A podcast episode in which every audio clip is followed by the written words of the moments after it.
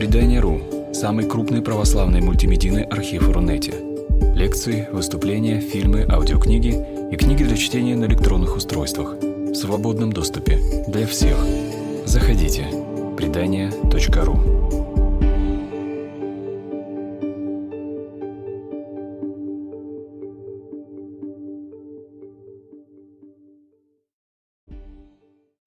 Некоторое время назад я запланировал небольшой курс – который э, назвал очерки русского хромостроения. И вот в этом году на предании уже было две лекции э, в этом цикле, в этом курсе. Первая лекция была посвящена теплым и холодным храмам, а вторая лекция была посвящена расположению монастырей, их принципу расположения, как они в городах размещались. В общем, все, что связано с э, монастырской топографией, мы разбирали на прошлой лекции. И э, в этом полугодии я думаю продолжить этот курс, и вот нынешняя лекция, она является продолжением. То есть вы, так сказать, участвуете, можно сказать, в большом таком цикле. Но сейчас конкретная тема. Мы разберем, э, мне кажется, практически не разработанную э, тематику. Это икона и храм. Я вообще назвал, ну, некоторым образом провокационно свою лекцию «Пространство против плоскости». Имеется в виду архитектурное пространство, имеется в виду э, икона, написанная на э, дереве. Да? То есть это плоское изображение.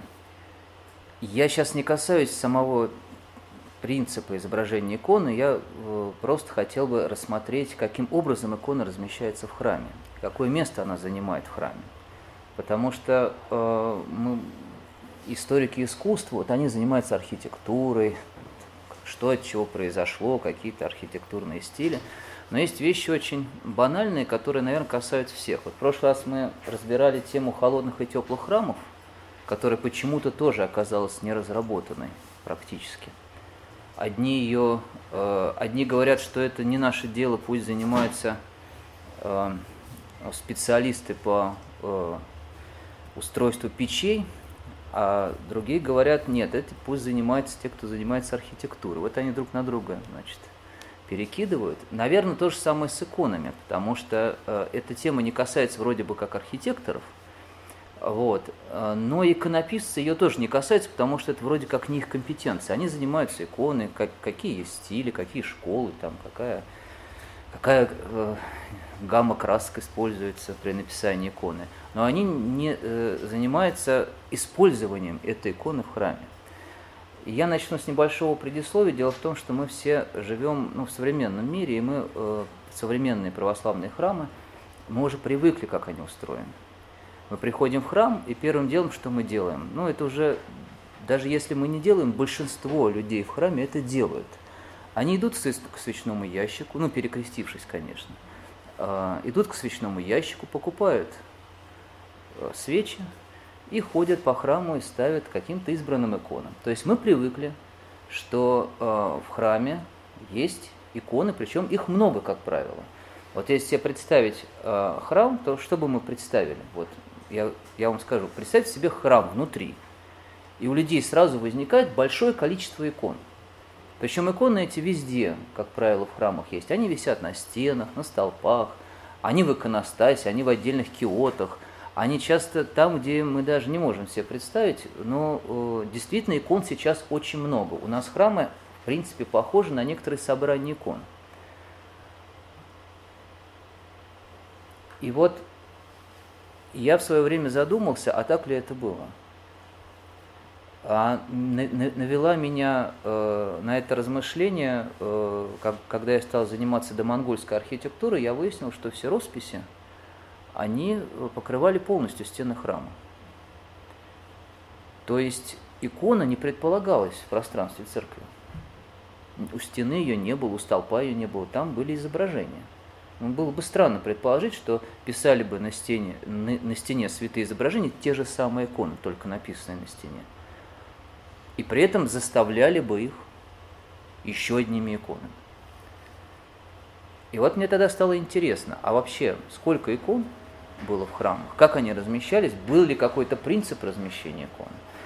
И вот тогда эта лекция родилась в результате. В результате вот этих некоторых размышлений я с вами этими размышлениями поделюсь, и я надеюсь, что-то мы вот в результате к каким-то выводам должны прийти. В результате нашего рассуждения. Ну, начну я с банальщины. Наверняка многие э, эти вещи знают, но я бы хотел их просто, э, может быть, впервые соединить в одной теме. Все вот эти вот наблюдения и, э, может быть, даже банальные факты, банальные, может быть, известные памятники, я бы хотел соединить в одной теме, чтобы попытаться ее раскрыть. А дело в том, что к нам храм пришел из Византии. Мы приняли христианство, историки спорят, откуда оно к нам пришло, там кто-то из Болгарии говорит, кто-то говорит, что может быть это из Армении даже, да, откуда крестился Владимир, кто были те первые, кто крестили его. Официальная точка зрения – это корсунское сказание, помещенное в повести временных лет, да, что Владимир крестился в Корсуне.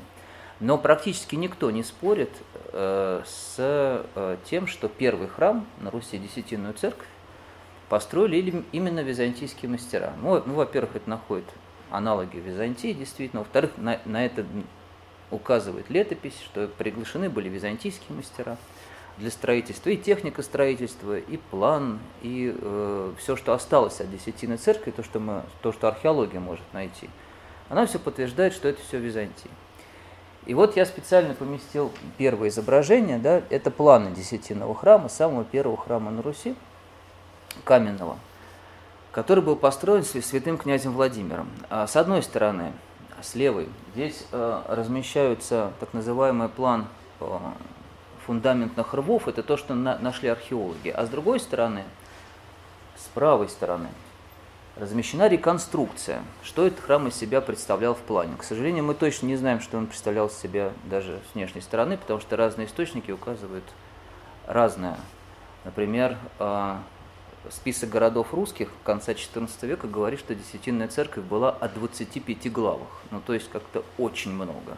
Даже Софийский собор в Киеве имел 13 глав – вот, а вроде бы как десятинная имела 25. Но вы сами понимаете, это источник XIV века, к тому времени уже десятинная церковь была разрушена в 1240 году при нашествии на Киев Баты. Но все равно, то есть мы не знаем, как это выглядело, есть реконструкция, э, вот, но они гипотетические. Но самое главное, что есть, это есть план. И я специально его поместил, все-таки это первая церковь, мы должны понять, откуда к нам все это пришло и как это было устроено. И это храм э, крестово-купольного типа. Я надеюсь, что все это знают, но я все-таки повторюсь, что такое храм крестово-купольного типа. Это храм, в основу которой положен пространственный крест. Крест образуется нефом центральным и пересекающим его э, тоже нефом, он называется трансепт. Тут я сейчас покажу на мышкой. Э, вот эта центральная часть храма, так называемый э, четверик – Э, и он делится на три части. Вот центральная часть между столпами. Завершается она большой апсидой. Вот она. Вот эта часть называется центральный неф. И есть пересекающие его нефы, продольные. В данном случае большой неф, трансепт, большой трансепт. Вот он он получается. В результате мы, мы видим вот этот вот пространственный крест – и на средокресте, то есть на пересечении э, рукавов креста, поставлен купол. Он опирается вот на эти столпы. Таким образом, э, храм является крестово-купольный, то есть в его основе лежит крест, а э, в средокрестии находится купол который и освещает храм. Об освещении у нас, кстати, будет отдельная лекция, я надеюсь, и мы поговорим о том, как освещались храмы, каким образом, сколько было окон, откуда шел свет, как изменялось это, э, э, как, как изменялось освещение храма в течение времени. Так что это отдельная тема, но все-таки для нас важно, что храм был крестово-купольный. И надо отметить, что это пространство было говорящее, оно было богословски осмысленное. Вот в отличие от западной церкви, которая приняла в основном самый простейший тип храма, это базилика, зал, ну, вытянутое пространство, в общем-то, завершенное небольшой апсидой, пресбитерией, да, в, католической традиции. И это э, вроде бы самый простой храм, но он такой архаичный, первичный, то есть первые вот катакомбные храмы христианские, они таким образом и устраивались. То есть это была действительно зал, да, завершающийся апсид, то есть самая простейшая э, схема. А то, что мы наследовали из Византии, все-таки было богословски осмысленно. Вот это крестово-купольный храм, э, он очень символичен, потому что купол это не это небеса. Мы часто мы знаем, в общем-то, как э, росписи да, распределяются по телу храма, все примерно представляют, да, вот в куполе обязательно пишется Господь Вседержитель чаще всего, да, вот, э, в барабанах э, пишутся э, ангельские чины, да, э, в переходе между э, барабаном и четвериком в парусах пишутся евангелисты, на столпах избранные святыни, то есть столпы церкви, то есть на которых зиждется церковь и на чем вообще вот это небо установлено, она на, на церкви стоит. А на стенах чаще всего э, пишутся какие-то избранные сюжеты, но чаще всего используются, конечно, либо сюжеты из Ветхого Завета, либо из Нового Завета. Чаще всего они именно иллюстрируют э, стены храма. И вот эта вот концепция крест, купол, как образ неба, с, с особым освещением, еще раз повторюсь, будет отдельная лекция, это была система глубоко богословски осмыслена, и она к нам приходит на Русь. Это очень хорошо, что она к нам пришла, потому что это э, э, архитектура говорящая, и она, можно сказать, миссионерская. Потому что человек, заходящий в подобное пространство, он, э, многие вот говорят о том, что э, архитектура э, храма, она несет в себя какое-то просвещение. И действительно такая архитектура, она просветительская. Потому что вот этот пространственный крест, крест, который лежит в основе христианства и в основе той религии, которую принял князь Владимир, это было таким важным атрибутом и важным, ну, можно сказать, символическим образом, который воспринимали э, жители тогда еще языческой Киевской Руси. Для того, чтобы понять, как это устроено внешне, я бы хотел показать несколько примеров – а, мы посмотрели храм, да, план храма, а теперь хочется показать, как это все-таки выглядело ну, визуально, потому что десятинная церковь не сохранилась, она сохранилась только в плане, я просто показал вам, как устроен план, теперь можно перейти, а как это выглядело? Вот мы только что сказали, что это глубоко символично, что это очень, наверное, красиво, и это еще и такое просвещение, просвещение в архитектуре. Вот сейчас посмотрим, как это было а, нет, не туда я нажал, видимо. Как это было устроено. Я сейчас покажу вам, это еще три планчика, а, я вам сейчас покажу один из этих соборов. На, этом, на этих планах представлены три собора, они построены были в первой половине XI века Ярославом Мудрым. А, это три Софийских собора. София Киевская, София Новгородская и София Полоцкая – они были построены одной и той же артелью мастеров, она просто переезжала с одного места на другое. А, все э, три храма имеют общую как бы, концепцию, это видно даже по э, их планам. Вот. Э, и один из них, Софию Киевскую, я вам сейчас покажу интерьер, в свое время мне удалось там побывать, еще до всяких событий, и сфотографировать интерьеры. Ну вот, когда вы заходите в Софийский собор в Киеве, сначала вы проходите несколько галерей, они были пристроены к основному объему, на плане это очень хорошо видно, есть центральная часть, а она как бы обстроена была галереями, причем они были многоэтажные, одни галереи в один ярус, другие в два яруса. И вот вы проходите через эти галереи и попадаете вот в это вот замечательное пространство.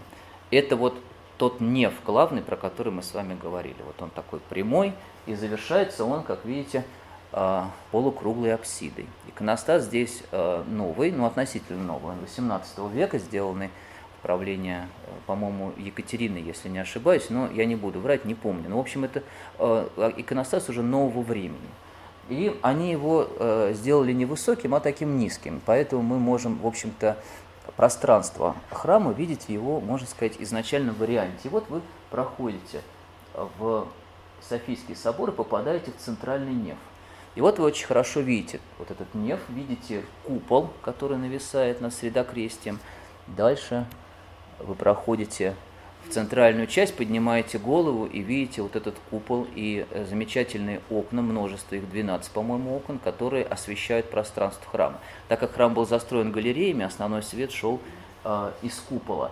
Ну, напоминаю, что в Софии чуть ли не в единственном храме Древней Руси сохранились исторические мозаики. Из смальты э, вот их украшают они украшают интерьер храма. Но здесь на парусах вы видите евангелистов, они э, вот, э, сделаны из мозаик. Пантократор Господь в куполе, силы небесные, ангелы там в барабанах.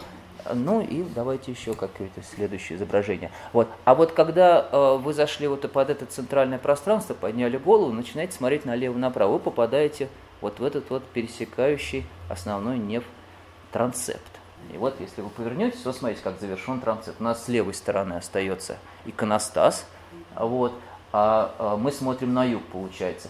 И вот э, одна сторона вот этого трансепта завершается, посмотрите, какими красивыми э, арочными такими проходами, э, тремя арками в первом этаже и тремя арками в галерее. Это очень красиво смотрится. То есть пространство, оно осмысленно богословски. Оно красиво и э, оно э, просвещает. Сейчас попробую еще раз это проиллюстрировать. Но это э, галерея, э, фотография сделана вверх с первого этажа, с первого яруса. Э, еще раз э, взгляд на э, купол и на восточные столпы. Здесь тоже видны некоторые изображения мозаичные, так, например, здесь избранные святые вот в таких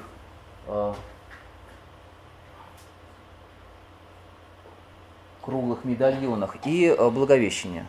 С одной стороны, это ангел, благовествующий Богородица. Богородица изображена на соседнем столпе. То есть это традиционное для Древней Руси изображение Благовещения на двух столпах.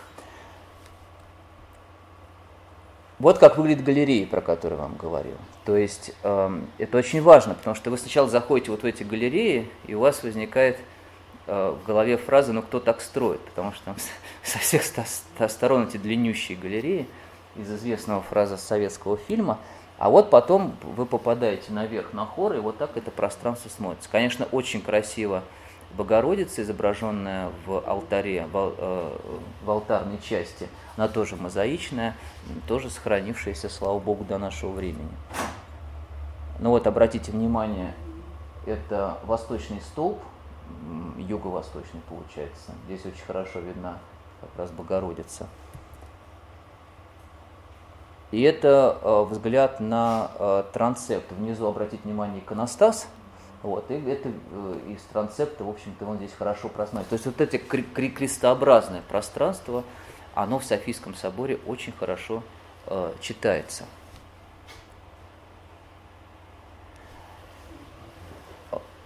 Перейдем к еще одному замечательному храму. Вот он очень говорящий, он единственный в своем роде, но именно в этом храме крестово, э, крестово-купольное пространство, оно лучше всего представлено, чем нежели в других храмах. Я сейчас объясню за счет чего. За счет того, что у него э, э, боковые части понижены по отношению вот к этому пространственному кресту. И поэтому, это, э, и, и поэтому этот храм просто ну, говорящий. В его основе, в принципе, лежит крест. Ну, просто взяли боковые части и понизили. Таким образом получилось, там внутри-то пространство не съелось. То есть, там, как, ну, сколько было там места в храме, столько оно и осталось. Ну, я думаю, что многие знают, что это за храм. Это Спасо-Преображенский собор Мирожского монастыря в Пскове. Его перво, как, как он выглядел первоначально. Ну вот мы сейчас его посмотрим э, снаружи, его реконструкция, потому что сейчас он выглядит, конечно, не совсем так. Вот, э, практически сразу после строительства э, он был достроен. Вот. Ну и в принципе он, у него четырехскатная кровля, там много чего было переделано в самом храме, так что лучше показывать реконструкцию, хотя одну фотографию я приготовил, как он выглядит сейчас. Это виды с восточной стороны. Вот еще один очень хороший. Да вот здесь пространственный крест читается очень хорошо, и купол, который вот просто доминирует во всем архитектурном образе этого храма. А это вид с западной стороны. Такой грибочек, да? Красивый.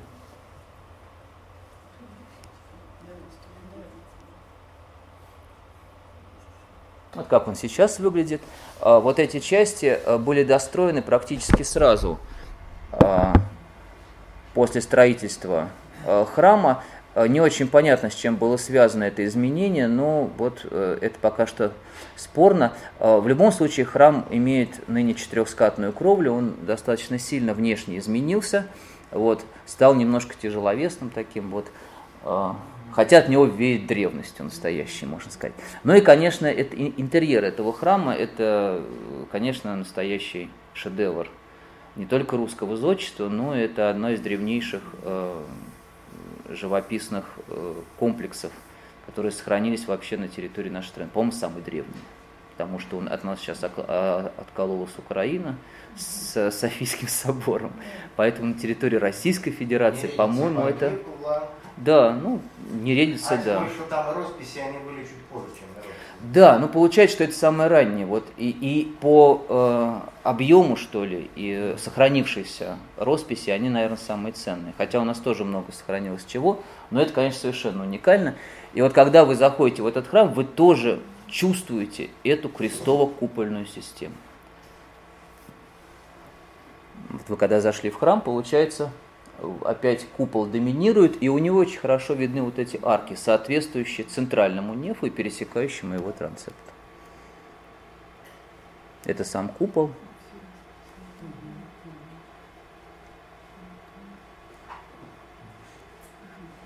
Вот это вид в сторону а, рукава трансепта. Вот обратите внимание, это э, вид в сторону алтаря. Вот, э, вот с этой стороны начинается центральная апсида алтарная. Вот она. А, вот. а здесь, посмотрите, идут росписи. Вот они идут практически до конца. То есть здесь икон, видимо, первоначально. Хотя это вроде как здесь должен быть иконостас. Да? Вот мы говорим, что здесь должны быть иконы стоять. Здесь их нету. Вполне возможно, что их и не было. То есть изначально росписи выполняли своего рода вот эту алтарную э, преграду. Они наверняка были, вот здесь вот такие, э, вот такая ниша сделана, вот здесь, видимо, примыкание как раз э, иконостаса, который был совсем небольшой, то есть он замещался ну, в центральной части храма. А это вот э, западные его части, там как раз боковые крылья, они пониженные. Фотография сделана из такого вот пониженного помещения, такое темное, как раз фотография сделана, здесь мы видим западный вход в храм, вот он. Ну и здесь противоположная, такая же пониженная часть. Это эта группа, с которой мы ездили а, тогда. Вот нам проводят экскурсию, а я пользуюсь случаем фотографирую. Да, и отсюда тоже как раз из этой пониженной части, вот арка видна, вот, а, как раз видно вот это вот замечательное крестово-купольное пространство Спасского собора Мирожского монастыря. Да, ну а вот, собственно, э, его реконструкция, план и, э, и разрез с росписями. Вот обратите внимание, э, разрез сделан где-то на середине храма по оси север-юг. И вот изображение, да, вот смотрите, вот они, вот здесь. Это как раз изображение на уровне первого яруса иконостас. То есть иконостас как того, то есть икон там не было. Вот. Видимо, иконы располагались только вот э, между столпами, вот здесь вот. Но иконостас был, скорее всего, невысокий, не, не, алтарь тоже открывался полностью пространство храма. То есть, видите, э, я что хочу сказать. Э, икона занимала важное, но не самое важное место в храме. Она была вписана в контекст архитектуры. Она была вписана вот это замечательное крестово-купольное пространство. Она его дополняла. И если бы мы были жителями Древней Руси, наверное, нас бы попробовали сказать, а представьте себе храм, мы бы его представили, наверное, немножко по-другому. Не уставленного киотами с иконами, а наоборот, крест и, конечно, алтарь, потому что если ты заходишь с западной стороны, ты обязательно видишь алтарную апсиду. Да, тебя скрыт престол, Он скрыт первым ярусом икон, которые стояли э, перед престолом и отделяли так называемый наус, территорию для молящегося, для, для, для молящихся, от э, алтарного пространства. И он бы, этот человек, наверное, бы подумал, что э, храм должен быть с росписями, и иконы занимают свое важное, еще раз повторюсь, место, но не главное. Это для нас очень важно. То есть сам, сама архитектура храма была э, символична очень, продумана. Она носила такой просветительский характер, и икона была вписана в контекст этой, этого замечательного, этой, вот этой замечательной архитектуры. Но что же происходит э, дальше, в XIV веке? Мне хотелось бы еще немножко отвлечься от э, основного своего повествования, потому что э, здесь возникает очень много вопросов. Во-первых, икон таким образом можно подумать, что икон было немного в домонгольских храмах. И это действительно так. Потому что э, мы, правда, не можем обладать полностью информацией, но икон все-таки было э, намного меньше, чем в современных храмах. Мы, я, кстати, в свое время очень удивлялся, почему мало икон сохранилось. А понятно, что было монголо-татарское нашествие, что большинство икон э, вообще плохо сохранялись, потому что они записывались, они уничтожались каким-то образом, то есть утилизовались. Вот. Э, но все равно икон сохранился как-то, в принципе, очень немного от домонгольского э, времени. Когда я стал заниматься и, стал, и, и, и попробовал посчитать, сколько же икон всего было, то, э, в принципе, я прихожу к выводу, что их, в принципе, было мало, поэтому их мало и сохранилось. Вот. Есть такой исследователь, Липахин. Вот он написал книжку «Икона иконопочитаниями глазами русских и иностранцев». У него здесь есть, я просто прочитаю, чтобы немножко про, проиллюстрировать э, э, свой рассказ. А, прежде всего, иконы находятся в иконостасе. Иконостасы до монгольской поры были, как правило, двухъярусными. Общее число икон в двухъярусном иконостасе могло составлять в среднем 25-30 икон, пишет автор из расчета 4-6 икон на царских вратах, 6-8 в нижнем местном ряду, 16, 12-16 во втором доисусном ряду, мы будем исходить из нижнего порога в 25 икон. Иконами украшали все внутреннее пространство храмов. Но сколько их было на стенах и в отдельных киотах, трудно предположить, тем более, что в течение 250 лет могли не раз меняться вкусы мы берем произвольную цифру в 25 икон, такую же, как и для иконостаса. То есть 25 плюс 25 он предполагает в храме. Учтем несколько икон, которые должны обязательно находиться в алтаре, и получится, что в каждом храме в среднем было 55 икон. Итак, по самому минимальному, явно заниженному варианту, и только в упомянутых в летописях храмах, икон должно было быть около 25 тысяч. Я имею, он имеет в виду на вообще всю Русь, в принципе. И, наверное, э, да, он здесь пишет, что имеется в виду, конечно, э, дата 1240 год, то есть это время окончательного падения Руси э, после э, Батыева завоевания. И э, вот он предполагает 25 тысяч икон. Но это такая, знаете, вот пример, как э, как раз современный человек считает. Он предполагает, что есть иконостас обязательно, обязательно в два яруса, и обязательно в нижнем ряду он предполагает, вот видите, 6-8 икон только в царских вратах он размещает. 25 а в среднем на весь иконостас. Вот если представить себе собор Мирожского монастыря, я бы разместил там, ну, максимум икон 6, не больше. Вот. То есть эти цифры явно завышены. При, при этом он предполагает, что в храме находится еще 25 икон. Мы с вами видели только что на, примерах, э, на, на примере э, Софийского собора в Киеве и Спасо-Преображенского Мирожского монастыре, что иконы по стенам вообще такое впечатление, что не стояли. Они, э, их просто не было, потому что стены были расписаны. Поэтому я думаю, икон было намного меньше.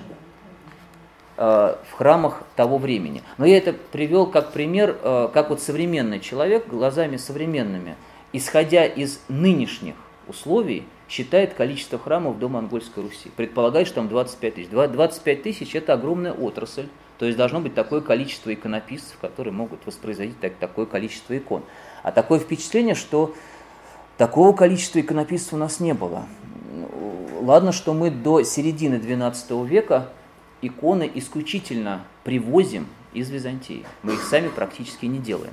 Русских икон, ну, можно по пальцам пересчитать э, в Монгольской Руси. Самая ранняя – это икона Боголюбская Божья Матерь, э, написанная, согласно летописи, э, князем, по, по, по заказу князя Андрея Боголюбского. Эта икона точно написанная на Руси, видимо, русским мастером, либо мастером, приглашенным из Византии. То есть написано, мы точно это знаем по летописи. А все остальные такое впечатление, они, большинство из них, они при, были привозными. Плюс еще прибавьте к этому, что и росписи, которые вы в храмах видите, они тоже были исполнены, скорее всего, все-таки приглашенными мастерами. Те же самые мозаики в Софийском соборе – и роспись Тамирожского монастыря – тоже греческие мастера, которых пригласил, как считает ну, большинство исследователей, Комич, который вот исследовал этот памятник, он считает, что э, это э, византийские мастера. Это вот пример э, греческого письма XII века. То есть своих кадров у нас не было, иконописных. А если и были, то их было совсем немного, и, скорее всего, они появились уже к концу XII и начале XIII века. А были и иконы почитаемые. У нас э, почитаемых иконов до Монгольской Руси, в принципе, достаточно много было. Вот, причем, э, так как у нас тема такая архитектурная больше, мне хотелось сказать, что у нас впервые с XII века появляются э, храмы-реликварии. Храмы, которые, которые строятся для хранения той или иной святыни.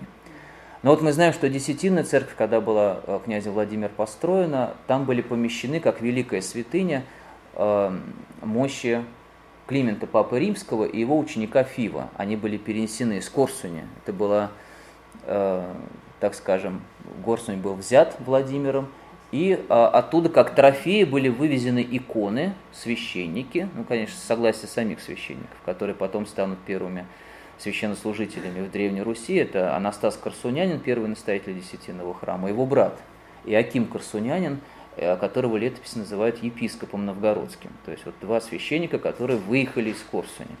И в том числе были вывезены э, и иконы.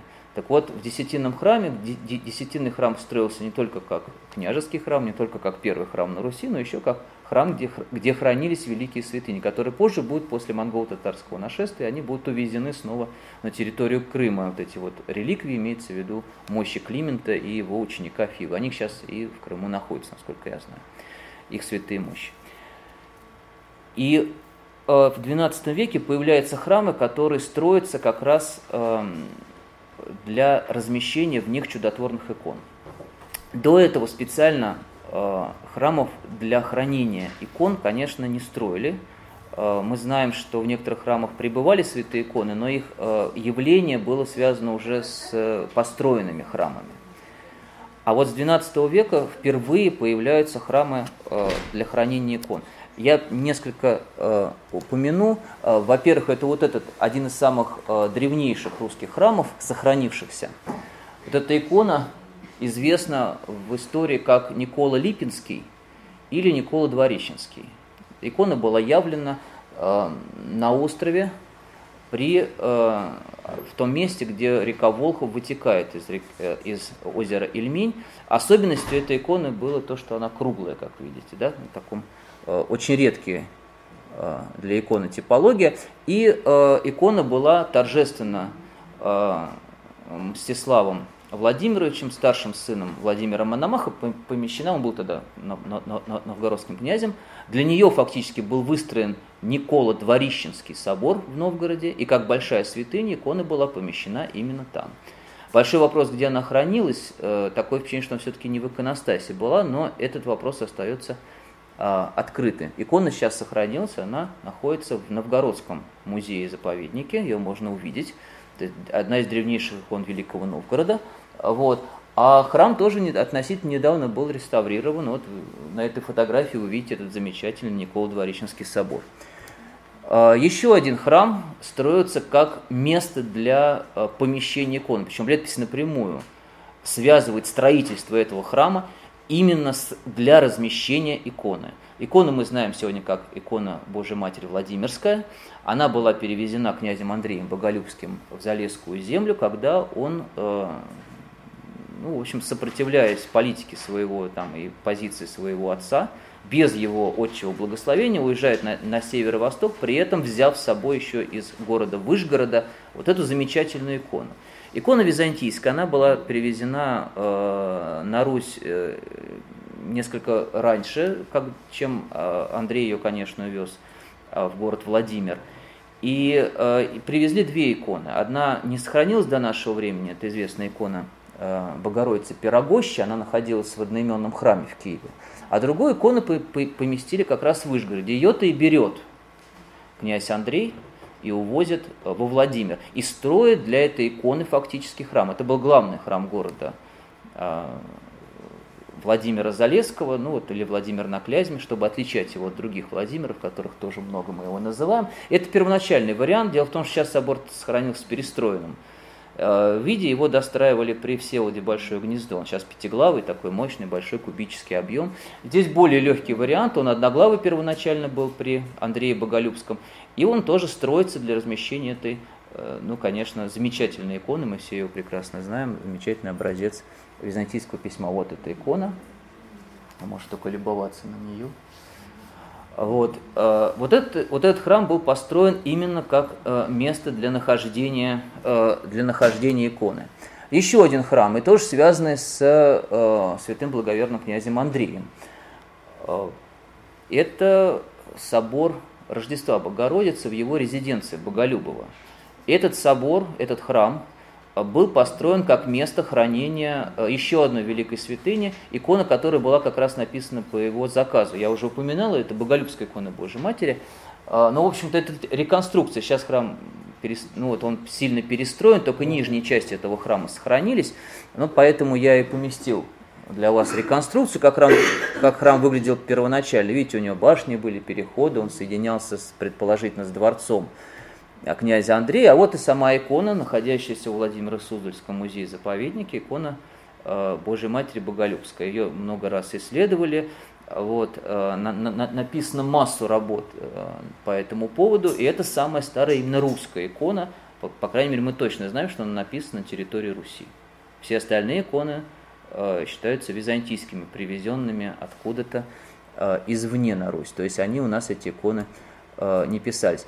И вот э, где эта икона размещалась? Сейчас э, это музей, вот, за плату определенную можно войти в собор Рождества Богородицы. Там представлена археология, прежде всего, пониженный уровень полов. Вот здесь вот хорошо видно, вот, где можно увидеть старые части храма. Ну и вот обратите внимание, вот это место, где первоначально находился иконостас.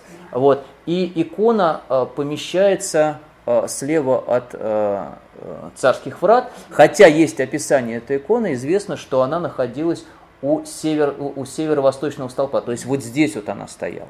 Видимо, у нее была некая парная икона, а центральную часть занимала, э, скорее всего, э, царские врата и две иконы Богородичные, скорее всего, да, и икона Господская с левой и с правой стороны. Потому что первоначально Боголюбская икона именно размещается Э, на столпе. Или э, вот здесь ее разместили, видите, рядом, как-то более-менее э, логично, хотя она имеет свой сюжет, вот в чем дело. Она не очень вписывается в иконостас, у нее свой отдельный сюжет, который и сопровождает эту икону. Ну вот, это примеры храмов, реликвариев. Я, наверное, не все упомянул, наверняка, если порыться в домонгольской архитектуре, можно еще найти такие примеры. Но вот мы видим, что э, иконы почитаются, иконы есть чудотворные, для, и именно для хранения их как больших святынь строятся храмы, но мы можем отметить, что икон было совсем немного, еще раз повторюсь. И главный вывод, который я делаю по домонгольской архитектуре, и по, и по домонгольскому, что ли, положению иконы в храме, мы делаем главный вывод, что икона занимала важное, но не самое главное место в храме. Она была вписана в контекст крестово-купольной системы. И, как правило, находилась не на стенах, а была именно, на, э, была именно в иконостасе. Есть, конечно, некоторые косвенные свидетельства, что икона могла находиться, например, у Сылии или где-то в другом ином месте, может быть, у столпа. Ну, например, есть. Э, такой памятник древнерусской литературы, называется «Сказание о Владимирской иконе Божьей Матери». Это действительно одно из старейших произведений древнерусской литературы, где описаны чудеса, связанные с Владимирской иконой. И вот там э, известен такой случай, когда э, одному больному э, боярину э, было очень плохо, он молился перед иконой э, Божьей Матери, вот, э, у него была э, иссохшая рука, насколько я помню. И вот э, известно, что он был на литургии, молился перед этой иконой, стоял перед образом. И Богородица взяла его руку и держала все время службы. Только в конце службы, видимо, перед причастием она отпустила руку этого боярина. Это видели и священник Микула, настоятель Успенского собора во Владимире, и князь Андрей Боголюбский. То есть они выступили как бы свидетелями этого чуда. В результате рука исцелилась, конечно, а, но для нас очень важно, что вряд ли, вот согласно этому описанию, а, сложно предположить, что боярин стоял на солее, согласитесь, да, он просто мешал совершению богослужения. Вот. А, поэтому можно предположить, что она, например, стояла около столпа или около солии. Но это лишь только очень осторожные, очень такие, мы должны к этому трепетно относиться, предположения. А точно сказать, где находилась икона в Успенском соборе, мы пока что не можем. Об этом не есть свидетельства, где она располагалась в более позднее время, но, к сожалению, они э, не всегда э, бывают верными для более древнего периода, так скажем. Ну что, вот этот первый блок я рассказал. Э, я надеюсь, что более-менее все прояснилось у вас в голове. Теперь э, 14 век. В 14 веке происходит очень интересная вещь появляется большой пятиярусный иконостас. До сих пор по поводу возникновения больших пятиярусных иконостасов, вообще высоких иконостасов, ведутся ну, настоящие дискуссии. Ученые ломают значит, головы, а все знаете почему? Потому что, к сожалению, мы не знаем, как это дело произошло. Ну, не знаем.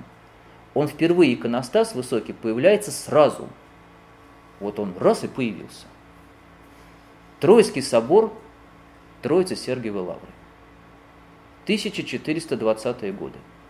Собор построен, и там сделан высокий иконостас. Конечно, большинство исследователей считает, что это длительный процесс. То есть в течение XIV века иконостас, э, первоначально иконостасы были либо одноярусные, мы говорили с вами, либо с доисусным ярусом, да, вторым ярусом. Вот, но не более. Может быть, третий ярус был праздников, но э, я вот не знаю таких примеров, кто писал о трехярусных иконостасах. Скорее всего, они были вот такие невысокие. Вот. А в 15 веке происходят какие-то процессы, и иконостас наращивается. Вот. До сих пор ученые спорят о том, какой иконостас был в Успенском городе, э, в, в, в Успенском соборе Звенигорода. Сейчас я покажу этот собор вообще в ранних московских храмах какие были иконостасы, до сих пор ведутся споры. Но, в общем, большинство исследователей предполагает, что это все-таки такой, это долгий процесс. То есть вот э, размышляли, думали, иконостас этот появился. Я, вот у меня впечатление, что иконостас – это вещь вообще-то разовая. Мне такое вот складывается впечатление. Почему? Но это как вот Менделеев. Вот ему, вот он спал, и ему приснилась таблица. Нишки, и там размещены химические элементы, понимаете, да, вот я о чем говорю. А Менделеев был такой человек, он все любил складывать, он вообще любил, он чемодан сам делал, там делал всякие нишки. В общем, ему это приснилось, он любил это делать. И вот у меня такое впечатление, что какому-то э, зодчему, может быть, это был монах, может быть, ему приснилось это по сне, и он проснулся и понял, что у него есть некая система, некий алгоритм, как вообще это сделать. Потому что иконостас – это вещь тоже, оказывается, очень богословская, очень символическая. Смотря на иконостас, об этом очень хорошо рассказывает иеромонах Дмитрий Пешин в своих лекциях. Вот, о русском иконостасе. Он именно говорит о том, что это вещь глубоко продуманная. Вот человек, который приходит в храм, он сразу видит всю историю церкви.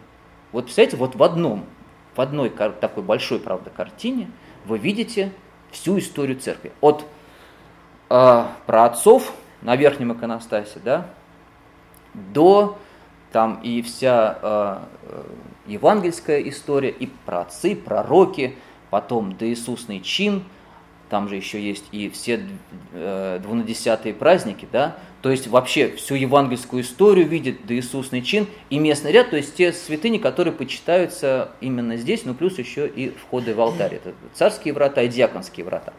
Ну, как правило, делалось либо один, либо два входа, разные варианты были в разных храмах. Сейчас мы привыкли, что обязательно двое царских врат, но это не всегда было э, распространено. В домонгольской Руси, например, часто применяли всего лишь один вход, э, одни диаконские врата. И вот это же целая богословская система. То есть ее можно придумать разово. Она не может формироваться в течение, там, я не знаю, ста лет. Вот они думали, взяли еще один. Вот они почему-то пророков поместили, а про отцов забыли, вот понимаете? Это, это, это единовременно должно было возникнуть в голове у человека. Ну, вот у меня такое впечатление. Но я в данном случае хулиганю, потому что я не исследовал, я не археолог, я не исследую эти вещи. Сейчас их исследовать очень сложно, потому что все храмы у нас действующие, а для того, чтобы их исследовать, надо, извините, снимать иконостасы, снимать слои, слои штукатурки, какие-то наслоения, чтобы понимать, как древние иконостасы э, примыкали к столпам или к стенам, чтобы Э, понять, как это э, возможно. Например, вот с Успенским собором в Звенигороде, там же целая детективная история. Грабарь в 20-х годах находит в сарае, рядом с Успенским собором, как, как он пишет, три черные там или несколько черных досок. Они их привозят в Москву, очищают, и выясняется, что это знаменитый, мы его сейчас прекрасно знаем хорошо, да, Звенигородский чин Андрея Рублева. А был он в сарае лежал, никому он не был нужен. Вот. И естественно, что возникла идея, что это все-таки иконы, которые происходят из иконостаса Успенского собора в Звенигороде. Ну, ну логично, раз мы в сарае в Звенигороде его нашли, значит, он из этого собора и происходит. Но вот что самое интересное. Стали проводить исследования, обмерили все эти иконы, потом попытались их вот с этими обмерами вставить в храм, а они не помещаются. То есть такое ощущение, что он тогда откуда-то его привезли. И вот эта проблема, как размещались иконы в Успенском соборе, сколько ярусов они были. То есть доисусный чин уже предполагает второй ярус, причем большой, эти иконы достаточно высокие. То есть такое впечатление, что иконостас уже появился, по крайней мере, к самому концу XIV века. И вот это, конечно, большая проблема. А, мы знаем уже сформировавшийся иконостас строится Сергия Лавры, он у нас является эталоном. Он сразу появился как эталон. Вот. А не знаем, как это, не знаем никакой предыстории, и могу сказать, что вряд ли в ближайшее время кто-то какие-то новые открытия сделает, которые прольют след, свет на эту тему. Я просто немножко, раз аж много я говорю, а, я э, немножко проиллюстрирую свой рассказ, но перед этим буквально несколько изображений. Дело в том, что э, икон было э, к концу до монгольского периода было довольно много. Вот. И э, иконы эти уже тогда стали утилизовать. То есть старые иконы либо записывались новыми, а если иконы приходили в ветхость, их, э, э, их каким-то образом как мы сейчас сказали, утилизовали, уничтожали. Но дело в том, что сжигать иконы у нас считалось большим грехом. Сжигать нельзя икону. Святое изображение сжигать ни в коем случае не, нельзя. Поэтому э, э чаще всего, э, по крайней мере, так ну, некоторые исследователи утверждают, что иконы эти э, закапывались в землю, оставлялись в лесу, иногда пускались, э, пускали по реке. То есть разные варианты были. Э, Поэтому уже в XIII веке э, целый ряд икон, так называемых явленных, которые находят то в лесу, то на дереве, то по реке приплыла икона или крест приплыл. Таких явлений э, мы знаем очень много, и они имеют свое такое э, э нормальное ре, ре, реалистичное объяснение. Я здесь поместил просто наиболее такие известные. Это Федоровская икона Божьей Матери, вот ее явление – недалеко от Костромы, она становится, как вы знаете, одной из самых почитаемых святынь Костромы. Ее местный князь Федор обнаружил на дереве, там целая история, значит, ее никак значит, не могли оттуда снять. Потом был крестный ход из Костромы. В общем, в результате с молитвой удалось икону перенести в Кострому. А, еще одна икона, явленная уже в XIV веке, 1314 год явления. А, это местный епископ а, находит, он из Новгорода плыл значит, сложным образом в Ярославле, недалеко от Ярославля, тоже на берегу обнаружил икону, там было свечение э, им виденное, и обнаружил икону, которую мы знаем под еще одним названием Толстая икона Божьей Матери. Но это как вот немножко отступление от темы. Вот. А вот о том, о чем я говорил. Это ранние памятники э, Московского княжества XIV века. Успенский собор, э, он еще называется на городке в Звенигороде. Э, конец XIV столетия, заказчик этого храма Юрий Звенигородский, местный князь. Замечательный памятник, очень, очень красивый, лиричный э, и монументальный одновременно. А вот его, а вот его современный иконостас, но Здесь, слава богу, сохранились первоначальные росписи, которые некоторые исследователи относят к письму самого Андрея Рублева. Правда это? Недоказанный все-таки факт. Вот, э, и э, мы ничего об этом сказать не можем, но я обращаю ваше внимание, восточные столпы, они были скрыты, э, в советское время в храме была проведена реставрация, сняты вот эти иконы иконостаса, которые соответствовали столпам, и здесь обнаружились старые иконы 15 столетия. Не иконы, а росписи 15 столетия. Это кресты с голгофами и вот изображения. То есть, предположительно, все-таки иконостас Успенского собора в Звенигороде был не сплошным, как мы это привыкли, а с некоторыми э, э, перерывами. Э, были две иконы, видимо, по сторонам э, царских врат. Э, слева и справа, предположительно, были э, еще Э, врата дьяконские с одной стороны, а здесь был еще предел вот в южной апсиде дополнительный, Георгиевский. Поэтому, скорее всего, там были еще отдельные врата, но они уже были царскими для вот именно южной апсиды. Таким образом, в нижнем ряду иконостаса помещалось очень мало икон, буквально вот несколько. И вот Звенигородский чин, он, по идее, вот он был где-то вот на этом уровне, э, если он, конечно, происходит из Успенского собора э, в Звенигороде. Еще один, так, это вот поближе фотография. И вот еще один памятник, но он, к сожалению, его действительно сложно очень исследовать. Эм, это Рождественский собор Саво-Сторожевского монастыря. Вот он относится к самому на, на, началу 15 века. Заказчик тот же самый – Э, Юрий Звенигородский. Вообще интересно, что строили это много в XIV веке, а именно постройки Юрия больше всего сохранились. Это Троицкий собор Троицы Сергия Лавры, и вот эти два собора в Звенигороде, они вот сохранились. Интересно. Здесь э, иконостас э, был замечательно сделан в 17 веке, очень хороший. Но кто был в монастыре, знает это замечательное произведение древнерусской э, живописи. И там, конечно, никаких старых артефактов, росписи, к сожалению, не сохранились. Есть кусочки в алтарях, но на столпах там их нету. Еще один памятник тоже, уже в Москве он располагается, тоже конца 14-го, начала 15 века. Это Спасский собор Андроникова монастыря. Вот. Э, и еще один памятник мне хотелось бы вам показать. Почему? Потому что э, вот здесь совсем интересно, что тут было с иконостасом.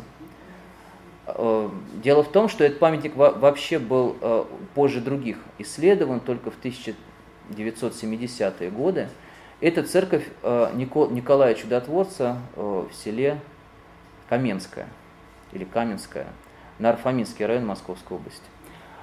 Таких храмов вообще всего два у нас. Это Благовещенский собор Московского Кремля, первоначальная постройка, подклетная часть. Сейчас там открыта если вот интересно, сейчас э, открыта археологическая экспозиция в Московском Кремле, она как раз под клетом Благовещенского собора, и вот этот план первоначально Благовещенского храма можно увидеть. Я бы хотел обратить ваше внимание на эту церковь. Она датируется примерно 1370-ми годами. Вот. Обратите внимание, она бестолпная. Здесь нет столпов. Они есть на самом деле, но э, они как будто разъехались в углы четверика. Вон, посмотрите. А, вот выступ, вот он он. Вот это стены достаточно такие э, широкие, да, толстые. И вот эти столпы, они разъехались в разные стороны. Таким образом, освобождается пространство, э, отбрасывается весь этот пространственный крест, остается только подкупольное пространство. То есть можно сказать, что эта церковь, этот храм не крестово-купольный, а купольный. То есть главное здесь уделяется внимание куполу. Хотя крест тоже хорошо читается. Посмотрите, он равноконечный, небольшой, но все-таки этот, этот крест читается. И вот такое впечатление, что иконостас здесь был тоже уже высокий. Я почему э, об этом говорю? Я немножко вперед забегу сейчас. Дело в том, что иконостас это такая штука, которую надо увидеть сразу. Вот ты зашел в храм, ты должен увидеть иконостас, потому что иконостас это цельная вещь. Еще раз повторюсь, она смотрится как система богословская. От самых ранних э, праотцы, пророки, э, потом доисусный чин, потом праздничный, местный, то есть это целая богословская система – и она вот родилась, я еще раз повторюсь, я думаю, что она родилась в голове у одного человека, предположительно ему приснилось. Вот, вот, а, и это такая вещь, которую нужно увидеть сразу. А вот если вы заходите в храм, в крестово-купольный, то вам мешает увидеть иконостас, что? Столпы. Вы заходите, перед вами столпы. И вы иконостас, если так посмотрите, вы его не видите, так не увидите. И по центру тоже весь иконостас не виден. А вот здесь эта проблема решена. Столпы взяли, взяли и раздвинули в углы здания, поставили столпы в угол, провини, как провинившихся. Как мы маленьких детей ставим в угол иногда.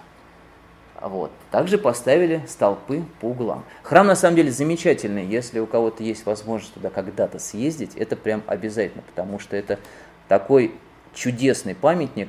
Вот он он, это после реставрации последней, э, много написано об этом храме. Как называется? Э, село Каменское или Каменское, э, Нарафаминский район Московской области. 1370-е годы. Вот у него такие большие алтари, алтарные апсиды. Сам храм очень такой, прям такой аскетичный, мужественный. Он сложен из дикого камня, необработанного. Это не, это не памятники Владимира Судольской Руси, когда там вот ну, все так прям сделано, вот не придерешься, гладкая стена прям. Здесь специально необработанный белый камень, это очень красиво, такое впечатление, как будто это из, э, ну вот, как будто это все естественного происхождения, это не люди строили, это все, особенно внутри, сна, сна, снаружи конструкция видна хорошо, а внутри, вот посмотрите, вы туда заходите, вот такая красота. Вот они эти э, столпы поставлены в угол. Видите их, да? Это я зашел в храм с южной стороны. Сейчас основной вход с южной стороны. Вы заходите, ну, у вас, естественно, с востока, с правой стороны остался алтарь. Вот он, э, вот он, он алтарь. Вот. И э, вот с этой, с левой стороны, э, вход в храм. Вот такой купол чудесный. Там практически освещения нету, только из купола. Но это отдельный разговор, мы еще будем разбирать в декабре эту тему вот как это с западной стороны вид на основное храмовое пространство. Ну и, конечно, иконостас современный. Вот такое впечатление, что отказ от столпов свидетельствует тому, что иконостас появился. Что он был уже, как система богословская придумал, при, придуман, и вот главное было увидеть иконостас в пространстве храма. Человек должен зайти в храм и увидеть эту э, это явление, явление иконостас. Вот здесь, правда, сделано это современное, вы сами понимаете, иконостас. Храм закрывал в советское время, там очень тяжело, там и бои. В Каменском шли во время Великой Отечественной войны, он пострадал. а, непонятно, что там было с росписями, может быть, это все было не так красиво, как на... В смысле, не так рельефно, как на фотографии, может быть, штукатуркой были покрыты стены, были сделаны росписи. Но вот э, э, то, как сделали сейчас, они оставили, это очень красиво. Мне, по крайней мере, очень нравится именно тот вариант, который сейчас батюшка оставил. Но вот иконостас они сделали невысокий. Хотя, в принципе, можно предположить, что иконостас здесь можно на уровень арки вот, поднять, его совершенно спокойно можно. Вот. И э, я думаю, что появление бестопного храма в XIV веке, такого крупного, до этого бестолпные храмы строились, но они были очень маленькие. Их, был, их в принципе, очень мало было. Как правило, все-таки даже если маленький храм строили, все равно столпы строили, потому что вот эта вот крестово-купольная система, она была доминирующая. Появился иконостас, столпы оказались не нужны. Потому что главное теперь было увидеть вот эту вот иконостас. Он был, что ли, центральное место стал занимать храм. Ну вот и церковь в Каменском очень хороший пример э, появления. Ну, а этот храм, мы уже о нем сказали, Троицкий собор Троицы Сергиевой Лавры. Я взял старую фотографию, как-то они больше нравятся. Сейчас все новые фотографии, почему-то очень много людей там. Но это и понятно, это же все-таки э, место известное. Ну и иконостас. Вот. вот, кстати, вот вариант. Э, он же четырехстопный храм, да? Вот Троицкий собор, Троицы Сергиевой Лавры. И смотрите, вот фотография, в принципе, э, хорошая, но мы весь иконостас все равно не видим. Все равно столпы загораживают иконостас. И вот появление иконостаса большого, оно привело к очень серьезным изменениям в русской архитектуре. Этого, это внешне, кажется, не видно.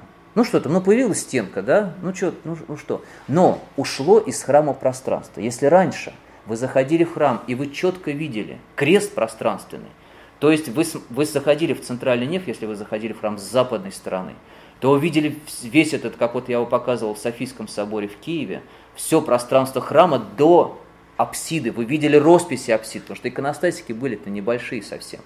А когда вы подходили к куполу, вы, вы понимали, что вы находитесь в средокрестии. Вот что, что называется наусом в византийской архитектуре. Вот это место под куполом, место, которое освещено купольным пространством. Вы стояли в этом, в этом замечательном пространстве. То иконостас очень серьезно изменил русский храм. Появилась сплошная стена, которая закрывает от нас весь алтарь. Эту стену мы не можем увидеть, нам ее загораживают столпы. И это стало большой проблемой для русской архитектуры. Потому что русская архитектура, она традиционна, она очень консервативна. Отказываться от крестово-купольной системы не стали. Но нужно было эту систему как-то приспосабливать под явление иконостаса.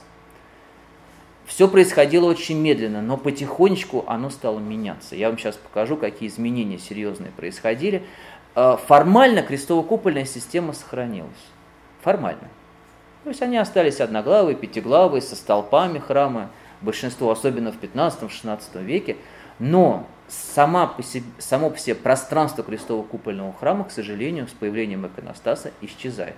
Я в данном случае не хотел бы говорить, что иконостас это плохо – или хорошо. Я не в этих категориях мерю. Это совершенно не нужно в этих категориях вообще рассуждать. Мы просто понимаем, что иконостас – это великая вещь. Это то, что придумано русской богословской мыслью. Это то, что придумано русскими зодчими. Это действительно уникальная совершенно вещь, которая потом стала дублироваться во многих странах. Высокий иконостас именно зародился у нас, появился, культивировался и стал характерен для многих других православных стран. Именно благодаря нам. Многие оценили это, э, эту высоту символизма русского иконостаса. Но это серьезно изменило русский храм, потому что он из крестово-купольного пространства превратился в пространство, которое вмещает иконостас. Вот я никак его не назову, потому что его никак не надо называть. Это то пространство, которому иконостас должен быть, э, должен быть виден. И вот как русские зодчи решали эту проблему – Первоначально, конечно, ставили традиционные столпы, причем восточных столпов было не видно, потому что их полностью скрывал иконостас. То есть оставалось всего лишь, ну если это четырехстолбный храм, оставалось всего лишь два столпа, которые находились, потому что восточные столпы полностью скрыты иконостас. Вот. То есть уже меняется крестово-купольная система. Вы заходите в эту крестово-купольную систему и не видите. Купол стал не центром крестово-купольной системы, он стал фонарем, который освещает иконостас. То есть он освещает иконы в иконостасе.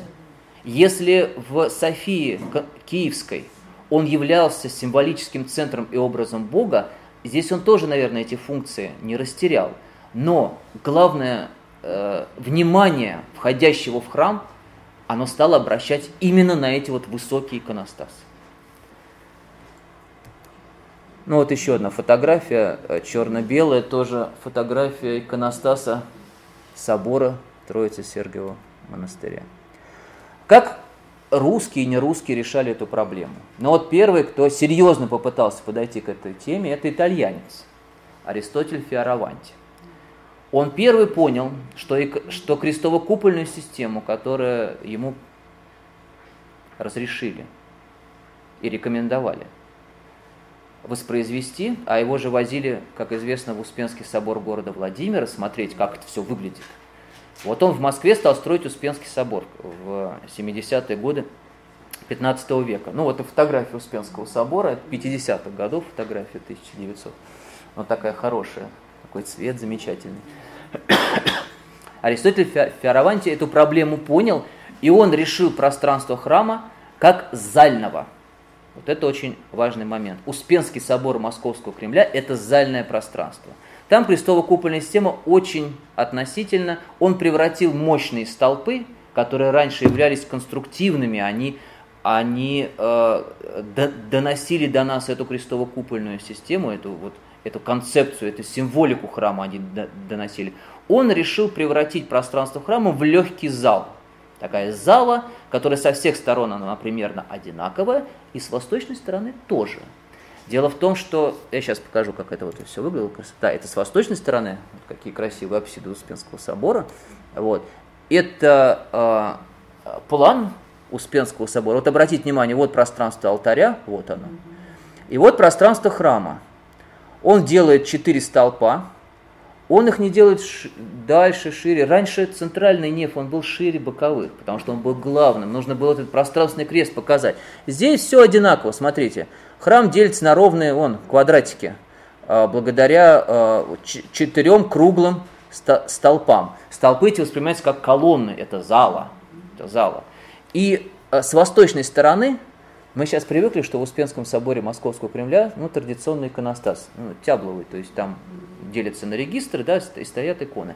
А первоначально, по задумке Аристотеля Фиараванте, иконостаса там как такового не было.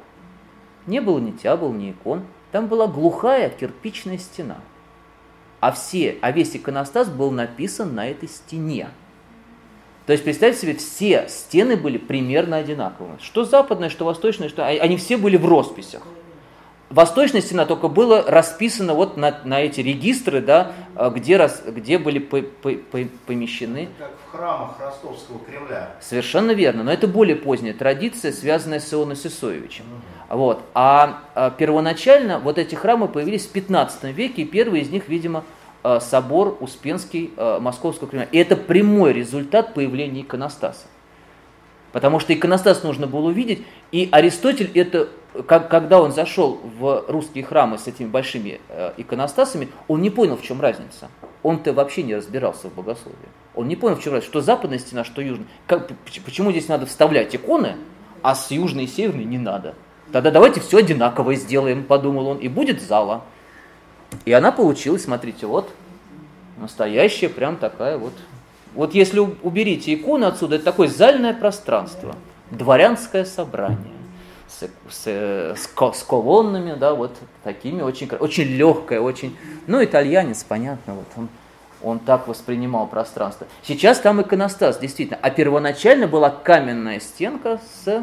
Кстати, э, она доминировала, вот такое устройство храмов доминировало до начала XVI века. Известно, что Успенский собор Иосифа Володского монастыря тот, что сохранился, к сожалению, 17 века, тот, который был построен при преподобном Иосифе Володском, он не сохранился, который Дионисий расписывал. Кстати, Дионисий расписывал и Успенский собор Московского Кремля. Вот. вот еще одна фотография. Видите, какое все. Вот представьте себе, что восточная часть, восточная часть Успенского собора тоже написана на стене. И вот разница между, это получается какая у нас стена? Северная и восточной, и ее этой разницы не видно. Ну, разница только в входах, но входы есть и с западной стороны, да, один вход, а здесь были еще входы в дополнительные пределы и там диаконские врата. А вот еще одна фотография уже с людьми. А вот обратите внимание, а, в э, второй половине 20 века реставраторы открыли эту стенку каменную и решили его хоть как-то экспонировать. А, были убраны иконы с первого яруса иконостаса, и здесь обнажились первоначальные росписи еще дионисиевского времени. Дионисиевские росписи остались в алтарях, но мы их по, по известным причинам не можем посмотреть. Вот. А вот те росписи, которые сохранились на стенке, они вот они, обратите внимание, вот это первоначальные росписи Дионисия, Успенского собора, Московского Кремля. Вот они поближе, вот они. То есть, видите, э, были э, написаны образы святых, причем они, как вот видите, они не обращены к царским вратам, да, вот как мы привыкли, они просто стоят, вот, э, смотрят на нас. То есть эта стена трактуется как, ну, так, так, так же, как все остальные стены. Здесь вот, видимо, какой-то орнамент, и, и дальше идет следующий ярус, который, естественно, экспонируется. Еще один вариант. Вот мы посмотрели вариант зальный. Вот как иконостас повлиял, возникли вот такие зальные пространства. Не у каждого храма, конечно, аристотельский вариант, он такой штучный. Все-таки такой архитектор был. А, от нас уехавший рано. Вот еще один вариант. А, это возникновение бестопного пространства. Все-таки русские зодчие стали думать, а как же все-таки сделать пространство бестопным? Потому что толпы явно мешают осмотру иконостаса.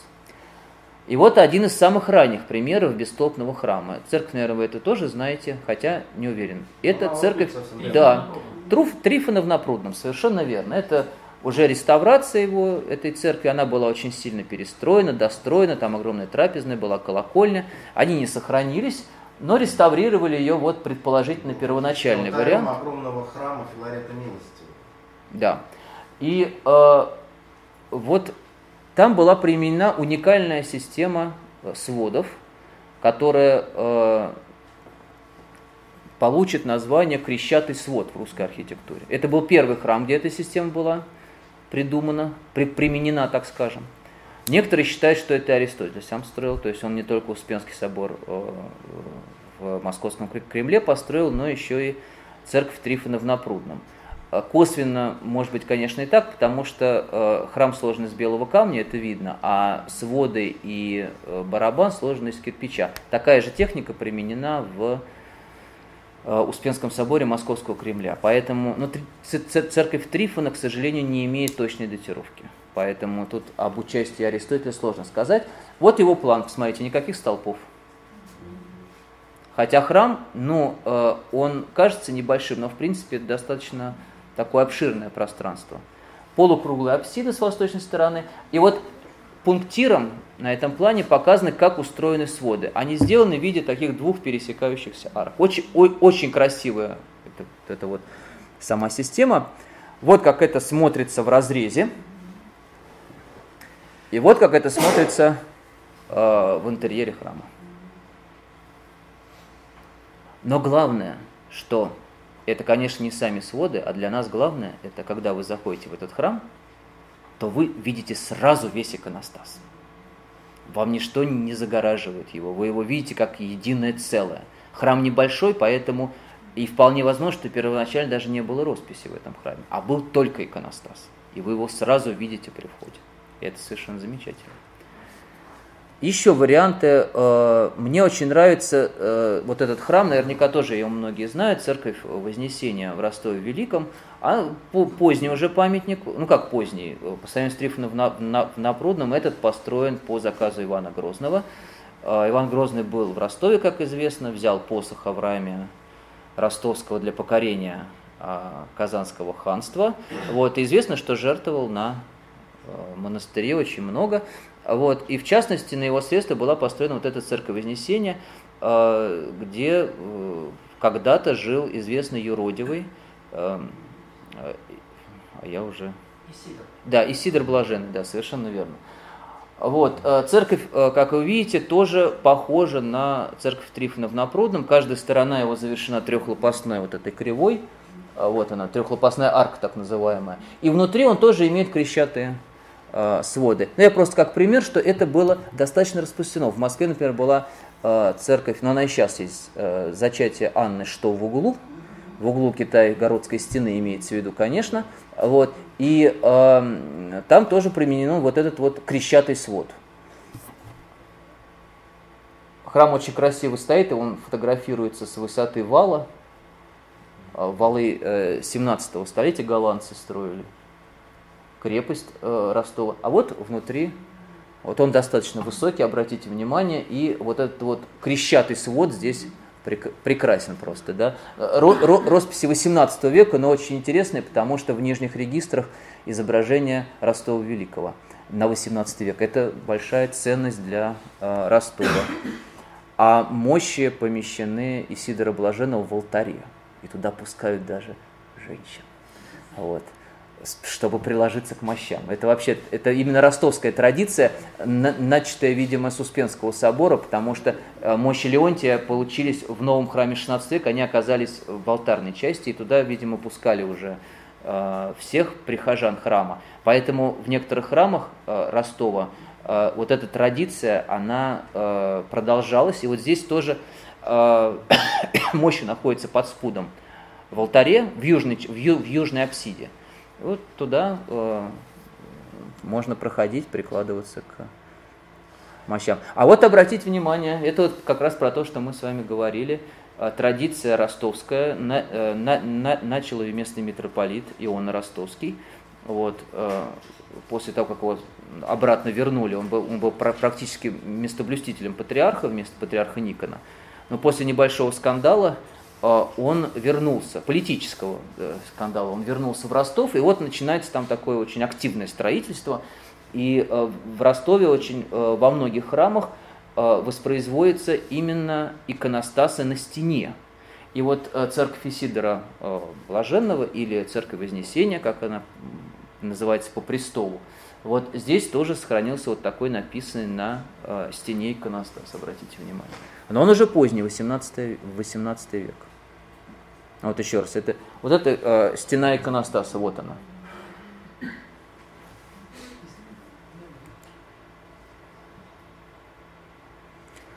Потихонечку идем дальше. Есть еще варианты э, бестолпных храмов 16 века. Это Псков. Точнее, Псковская область. Э, ну, кто вот, э, может быть, знает, есть такое очень удаленное место, называется оно Пустое Воскресенье. Это ныне, ой, э, Петелинский район, если не ошибаюсь, Пыталовский, Пыталовский район э, Псковской области. Вот. Очень мечтал туда попасть, в этом году, слава богу, удалось. Туда сложно очень доехать, но, в общем, дороги туда нету, на пазике, вот, до какого-то места, дальше пешочком. Вот мы дошли до этого храма. А храм, э, чем он отличается? Тем, что он бестопный. Вот. Тоже 16 век, Псковская школа – очень лиричный, такой замечательный памятник. Он реставрирован был еще в 1980-е годы, а сейчас потихонечку э, там э, церковной жизни нет никакой, потому что нет людей. Э, священник приезжает из ближайшего храма, отец Александр. Вот он нам и храм этот открывал. Вот еще одна фотография сейчас будет, да. Это вид с южной стороны. И обратите внимание, вот внутри как устроен. Это я даже не знаю, как назвать систему этих сводов, две арки перекинуты между южной и северной стеной, а между ними сделаны такие, как а, полочки сводов, вот, и в результате на них помещена центральная глава. Очень красивое внутреннее пространство, к сожалению, а, фотоаппарат это не берет, потому что вот должен какой-то, наверное, ширик быть, да, чтобы все охватить сразу. У меня обычный фотоаппарат, поэтому какие-то кусочки могу вам показать. Вот, это вот как раз э, южное окно, и вот э, как выглядит стена, вот эти арки, они очень красиво, конечно, смотрятся, а наверху уже э, это голова освещает пространство церкви. Вот с этими арочками. С левой стороны, видите, уже крест иконостас современного, конечно. Вот, вот эта стена восточная, крест иконостаса тоже вы видите на этой фотографии. Вот сам иконостас. Нет, он не высокий, но мы не знаем, какой он был первоначально. Там денежек не так много, слава богу, что хоть такой отец Александр сделал, потому что это, конечно, ему просто памятник.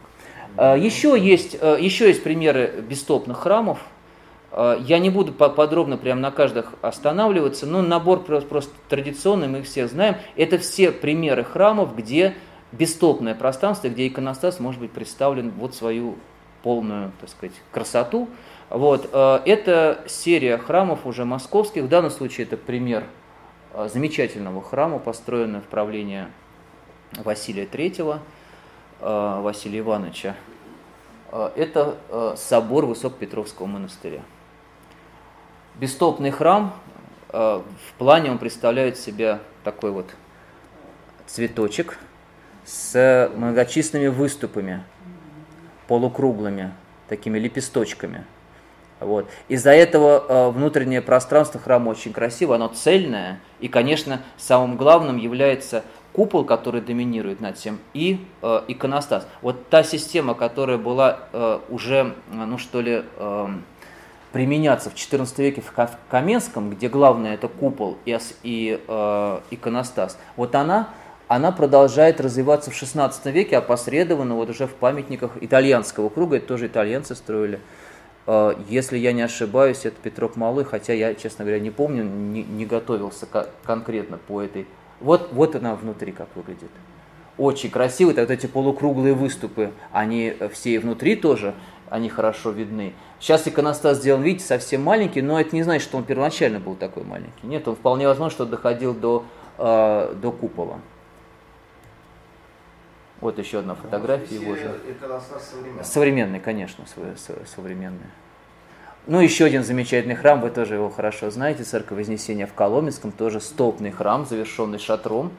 И тоже э, сейчас сделал невысокий иконостас, но я предполагаю, что иконостас мог идти до, э, до восьмерика, до перехода от четверика к восьмерику, то есть примерно вот до этого яруса, конечно. ну куда ж без него, церковь Покрова на рву, девять церквей на одном основании, каждая из них это столпная церковь э, со своим объемом и со своим иконостасом. Ну и вот э, фотография центральной, э, центрального объема, с непосредственно Покровской церкви как таковой. Да? Вот здесь виден и иконостас, вот, э, он, кстати, э, первоначальный, практически там. И э, э, завершение вот это стопное пространство очень красивое. Еще хочется сказать, на что повлияла иконостас. Мы уже сказали, что когда иконостас появился, он скрыл восточные столпы.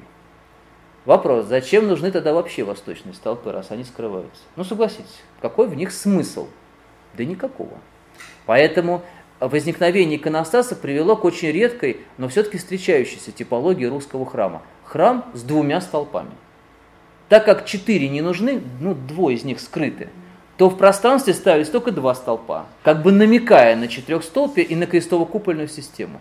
Как бы зодчи таким образом обманывали э, зрителя, который предполагал, раз столпы стоят в храме, значит, ну, есть еще, еще пара. Это же крестово-купольный храм, мы же глубоко традиционные люди. Вот. Но в храме оказывалось всего лишь два столпа. Ну, я здесь только какие-то планчики э, покажу. Это церковь э, Адмиралтейская в Воронеже, 1702 год, по заказу Петра I сделана. Вот обратите внимание, у нее э, объем четверик, так называемый, с двумя столпами. А остальная вся часть это ну, достаточно большой алтарь. Вот э, еще пример. Это уже подмосковная церковь Никола Урюпина – Э, второй половине 17 века заказчики, э, я уже не помню, Адоевский, наверное, да, вот там несколько храмов было построено. Вот обратите внимание, тоже двухстолбная церковь. Вот, и, вот, вот ее четверик, алтарь, алтарный апсид, такие очень кра- кра- красивые, можно сказать, трехлопастной формы. И два столпа, которые смещены к э, Западу как бы э, вот на этом уровне стоял иконостас, и, ну, соответственно, купол освещает иконостас. Вот, то есть вот это пространство перед, э, между э, западными столпами, ну точнее единственными столпами, их нельзя назвать не восточными, они единственные два столпа. Вот пространство между столпами и восточной стеной, иконостасом, оно, видите, самое большое. То есть специально они вот это место расширяют, чтобы человек все-таки увидел весь иконостас. Он вошел в храм и мог бы его увидеть. А, скажу сразу, что вот с западной стороны здесь размещаются хоры, поэтому это впечатление очень сильное, потому что заходишь сначала в такое немножко темное пространство, делаешь шаг, и ты попадаешь, ты видишь весь иконостас, весь, весь он перед тобой. Это тоже вариант, вариант решения проблемы, то есть вариант видения иконостаса. Еще один момент. А, мы с вами говорили, что икон в домонгольской Руси было немного – немного, но они были. А вот когда появились большие иконостасы, тогда возник большой заказ на иконы. Вот для иконостаса надо много икон. По расчетам Липахина, помните, 52 штуки на, на, на целый храм, как минимум. Это как минимум. А может быть и больше. Каким образом наши храмы наполнились иконами? Да все просто. Иконостасы ветшали, их надо было чем-то заменять. Заменяли новыми иконостасами. Это привело к тому, что э, если до 15 века иконописным ремеслом занимались лишь немногие, в основном монашествующие, то в конце 15 века, ну, первый лавч, конечно, Дионисий, все его помнят, он был уже семейным человеком, у него, были, у него была семья, и его сыновья занимались тем же самым иконописным делом. были ученики, которые, мы эти иконы называем иконы круга Дионисия, и вот э, э, иконы э, пишутся в большом количестве. Представляете, сколько нужно было икон писать единовременно при нашем активном строительстве, например, в XVI веке? А представьте себе, что иконы, еще раз говорю, ветшают, иконостасы заменяют. Куда девать иконы? А вот их и девают. Либо не в сарай идут, если они совсем не нужны, либо их утилизуют, иконы, еще раз говорю, закапывают, в лес отправляют – Казанскую икону, напоминаю вам, совсем небольшую, видимо, э, вряд ли храмовую, на, нашли на огороде. Помните, да? Ее нашли в земле. Вот, как Казанскую икону Божьей Матери. Э, и, но самое главное, что особо почитаемые иконы, они переходят с иконостаса в пространство храма. Они стоят у стен, их прислоняют к столпам. Для них делают красивые киоты, если они почитаемые. Но здесь я поместил фотографию Успенского собора Московского Кремля. Вот обратите внимание, а, вот за этими киотами с иконами нет росписи. То есть росписи, которые делались в 17 веке, они уже предполагали, они даже не расписывали нижние части стен. Уже предполагалось, что здесь станут э, киоты с иконами. То есть иконы, почитаемые в Успенском соборе, конечно, их было много, конечно. Э, это Сюда же были, там были первоначальные иконы, иконы, привезенные из Великого Новгорода, когда Иван III присоединил Новгородскую землю, из Софийского собора были вывезены так называемые корсунские иконы, вот Иерусалимская, она э, считается из корсунских икон происходит. Тут много святынь было именно иконных. И, э, и когда расписывали храм, уже учитывали, что нижняя часть стен полностью будет отдана под иконы. Но уникальный совершенно случай – Сейчас, наверное, следующий. Да, это вот этот храм. А, может быть, кто-то был, может быть, не был. Это небольшой город Устюжна Вологодской области. А, церковь Рождества, собор Рождества Богородицы, наверное, я не помню, Рождества Христова, Рождественский собор, давайте, чтобы никого не смущать, Рождественский собор в городе Устюжна. Здесь сохранился замечательный иконостас – 17 века. Церковь э, была э, воздвигнута в конце 17 столетия, и для нее был изготовлен иконостас. А ей предшествовал храм деревянный, где иконостас тоже существовал. Старый иконостас при разборке деревянного церкви и замены его на каменную переместили в новую церковь. А потом иконостас полностью заменили, но иконы были настолько хорошие, что их решили сохранить. И это чуть ли не единственный пример, я вот, по крайней мере, который знаю в русской архитектуре, где старый иконостас взяли и поместили на западной стене. То есть был с восточной стороны новый иконостас, а с западной стороны старый. Но правда не весь, там до Иисусный чин поместили, еще какие-то избранные иконы. Сейчас покажу. Это э, вид э, с восточной стороны, а это вид с северной стороны. Он такой немножко кургузенький храм кажется, но вообще производит впечатление сильное. Мы, правда, были в такую вот зимнюю серую погоду, а вот, но замечательно съездили да, туда. И вот э, кресты 17 века первоначально очень хорошего качества.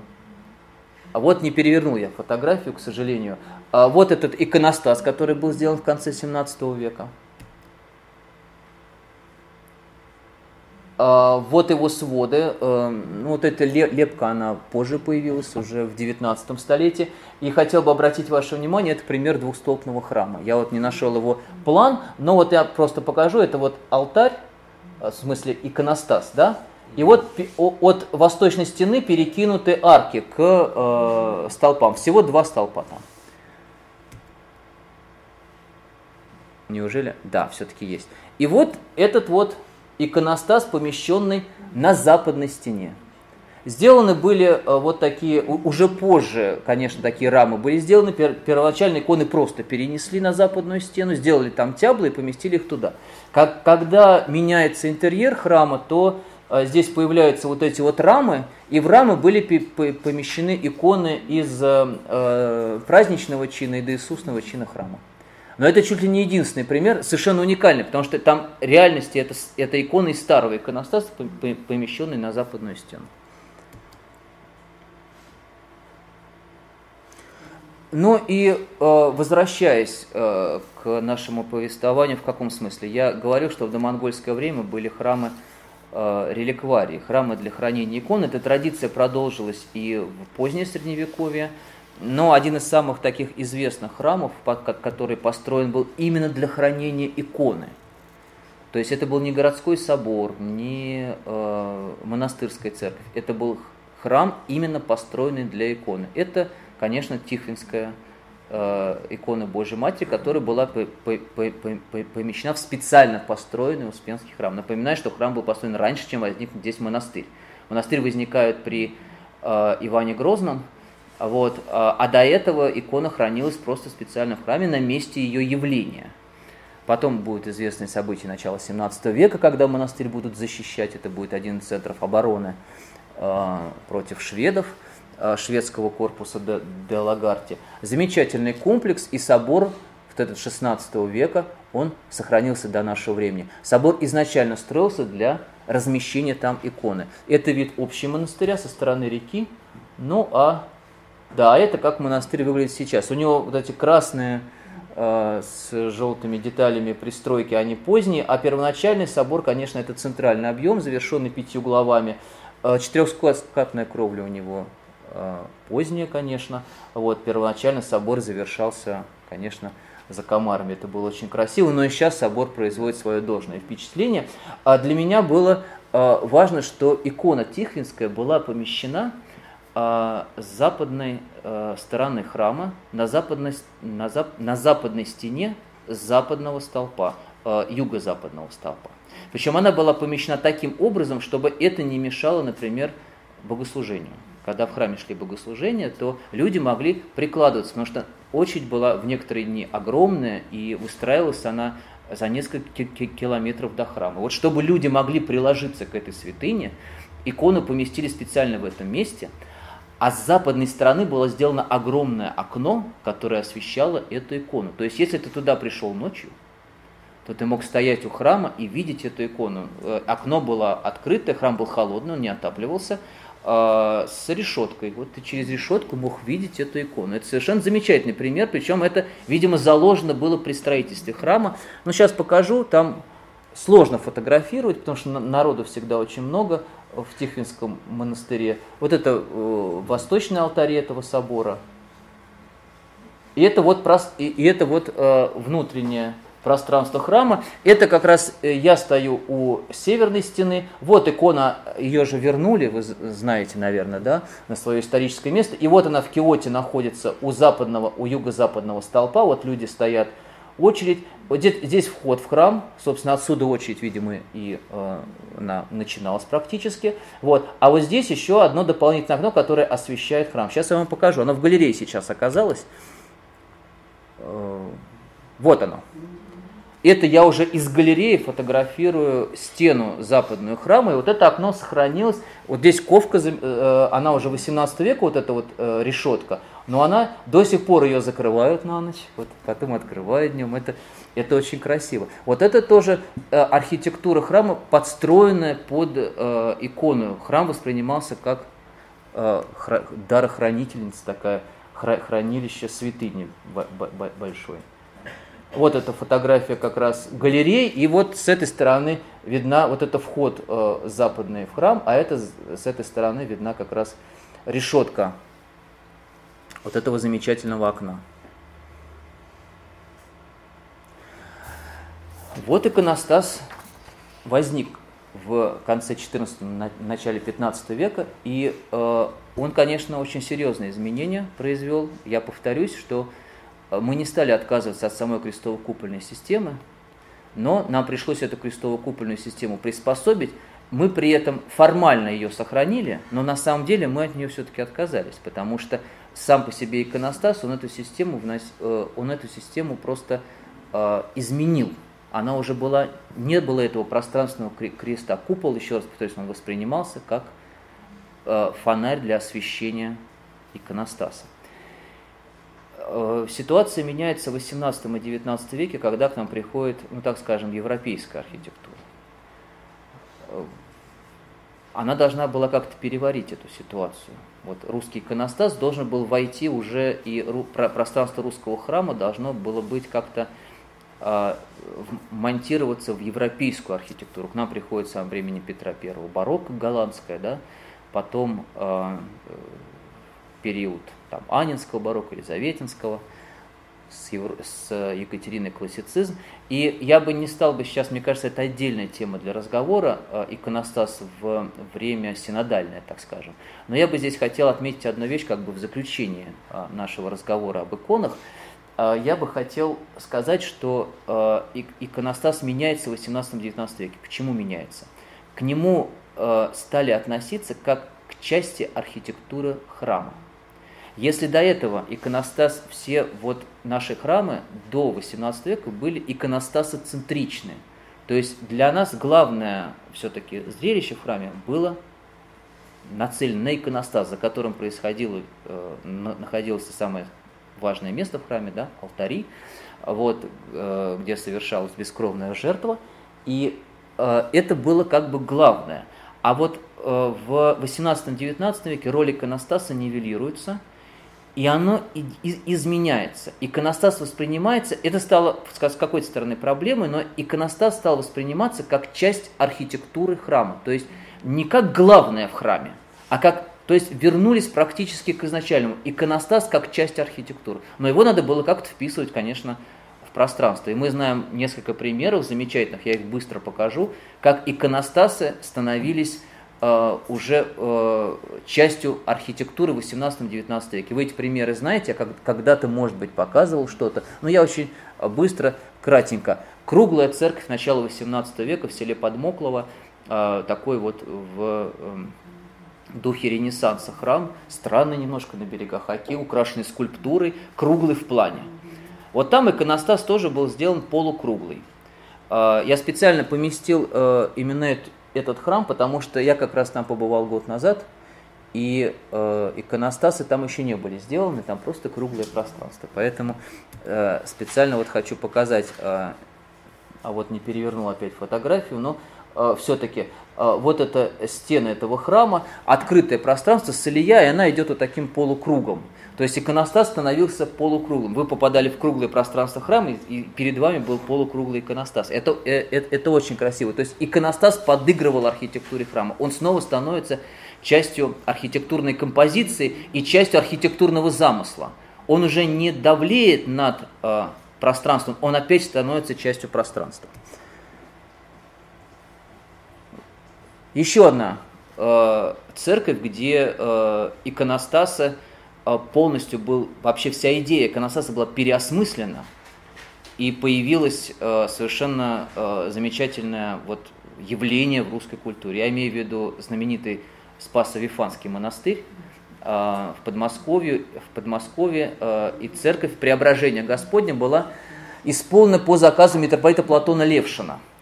Этот митрополит придумал такую затею, которой не бы, нету, наверное, нигде. Он решил Э, восточную часть храма сделать в виде горы Фавор. Построить внутри гору Фавор, наверху поместить круглый иконостас, вот, внизу в горе Фавор сделать пещерную церковь, предел нижний. И вот эту всю красоту он вот придумал и воспроизвел в 80-х э, и 90-х годах 18 века. Затея очень понравилась императору Павлу, но я надеюсь, вам тоже понравится вот этот странный храм, как он сейчас выглядит со стороны. Это воссоздание. Отец Аверки сейчас делает восстановление э, этого, этой святыни. Ну и э, сейчас вот это вид с западной стороны, с балкончиком. Ну а сейчас вы увидите самое интересное. Вот он. Вы заходите в храм, и перед вами гора. А гора Фавор, конечно, потому что храм Преображения. Иконостас размещался наверху, а все молящиеся стояли э, внизу. Насколько я знаю, монашествующие стояли на галереях, которые расположены по периметру всего храма. Когда вы причащались, вы поднимались по этой лестнице, причащаетесь, спускаетесь по горе. А, известно, что одно время в горе существовал даже водопад. Вот. А водичка э, э, лилась вниз, потом уходила, ну и циркулировала там, в общем, это, такой водопадик был сделан. Все цветы здесь настоящие, никаких искусственных. Отец Аверки, я уж не знаю, э, у него там чек специальный, наверное, но это очень красиво, действительно. Сейчас покажу несколько фотографий. Тут два алтаря, один вот внизу. Один, да, внизу называется церковь, э, внизу называется пещерная церковь, естественно, она же внутри горы, пещерная. Она воскресшего Лазаря. А, вот, э, как известно, селение, где проживал Лазарь, находится недалеко от горы Фавор. Ну и, собственно, эти два праздника связаны друг с другом. А, при, а, а, а гора Фавор вот э, здесь, наверху. Э, ну да, это мрамор. Я не знаю, как это возили, и вот я не уточнял, как.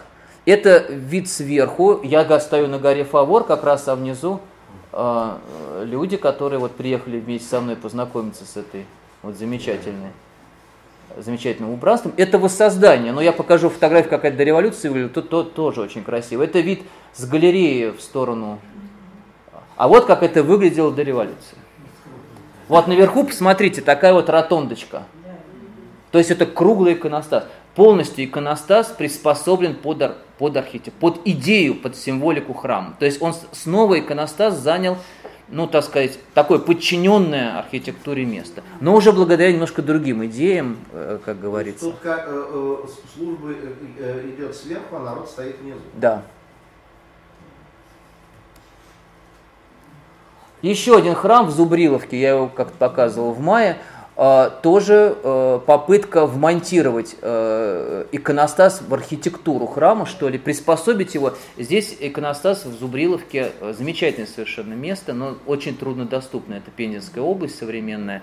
Вот, еле туда доехали, дорога была очень плохая. В общем, Прекрасный иконостас, сделанный в виде триумфальной арки. Очень известная такая, ну, в эпоху классицизма мотив. Триумфальной арки делалась при въезде в город. И, конечно, логично было использовать мотив триумфальной арки при, при оформлении царских врат, конечно. Ну, это как бы э, самое э, логичное, наверное, что можно было сделать. Это вот фотография из, э, из так называемой теплой части трапезной Э, в сторону четверика, вот этой круглой, видели там этот храм круглый в плане, э,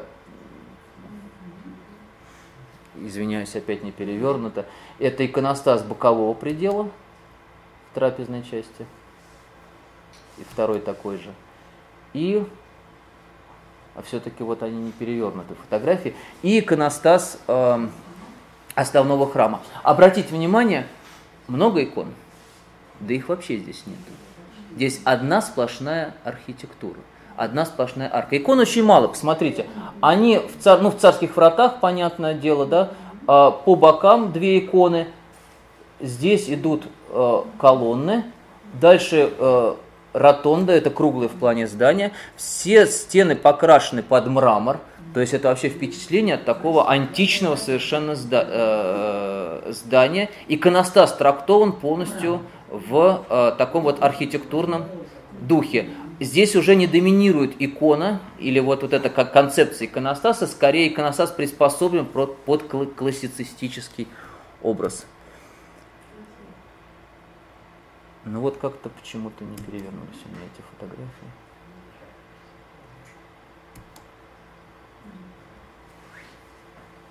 Это с хор вид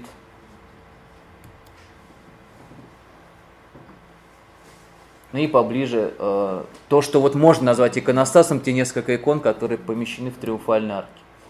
Ну, еще один вид, но вы, вы, наверное, его прекрасно знаете. Когда иконостас сделан в виде часовни, в виде такой сени над престолом, это, конечно, храм Христа Спасителя в Москве. А, тоже пример а, такого нетрадиционного иконостаса, скорее, а, когда иконостас полностью вписан в архитектурную канву храма. Но вот я попытался осветить э, вот эту тему, не знаю, получилось или нет, но мне кажется, э, э, для нас это важно понимать, потому что наши храмы сейчас, конечно, исполнены иконами в большом количестве. Это и наследие дореволюционное, с одной стороны. Мы говорили, что икон было очень много, они, они, они располагались в разных частях храма. Но надо сказать, что в 18-19 веке все-таки иконам о, о, о их размещении стали думать. Об этом говорят, например, многие киоты. Вот если вы бываете в храмах, не закрывавшихся в советское время, там сохранялись еще киоты конца 19-го, начала 20 века, первоначальные, э, которые находились в этом храме когда-то до революции. И вот э, от, то, что о том, как расположить икону в храме, думали, размышляли, это действительно, э, это действительно так. Но а сейчас у нас храмы наполнены иконами. Еще вот почему. В советское время большое количество храмов закрыли. Иконы из этих храмов э, частью были утеряны, частью национализированы. Но мы знаем, что эти иконы все равно свозились в действующей церкви.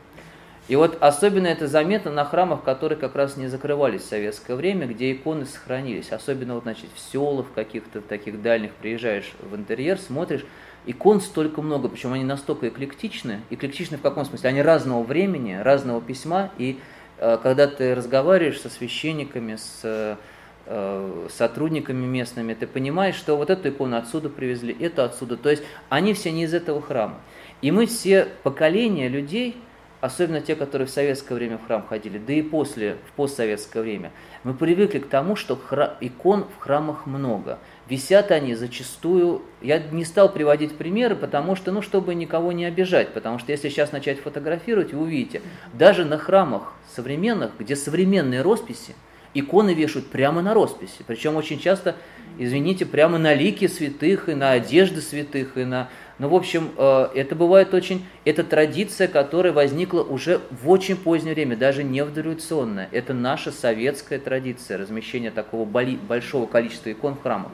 А новые, когда иконы, э, точнее, новые храмы открывают, вот заметьте, сразу храм покрывается иконами. Причем даже не в один ряд.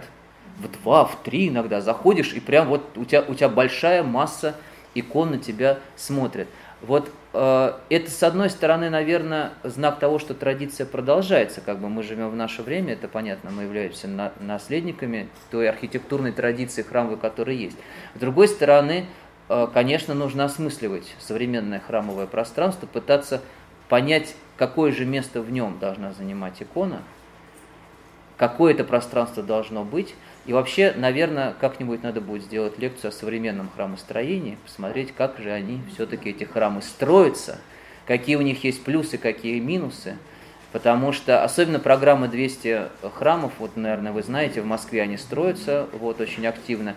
И, и везде по-разному, кстати говоря, подходят к оформлению пространства. И на это тоже интересно посмотреть, потому что современное храмостроение, оно тоже интересно, оно тоже имеет свои свои интересные э, выходы из каких-то традиционных схем. Вот мне нравится, например, в Беларуси, как развивается храмостроение, например, там очень, там очень много, конечно, от себятины явной, но очень много есть таких, таких вот смелых, очень архитектурных, пространственных решений, в том числе с размещением иконы и иконостаса. Вот на этом я хотел бы и закончить нашу сегодняшнюю лекцию. Спасибо.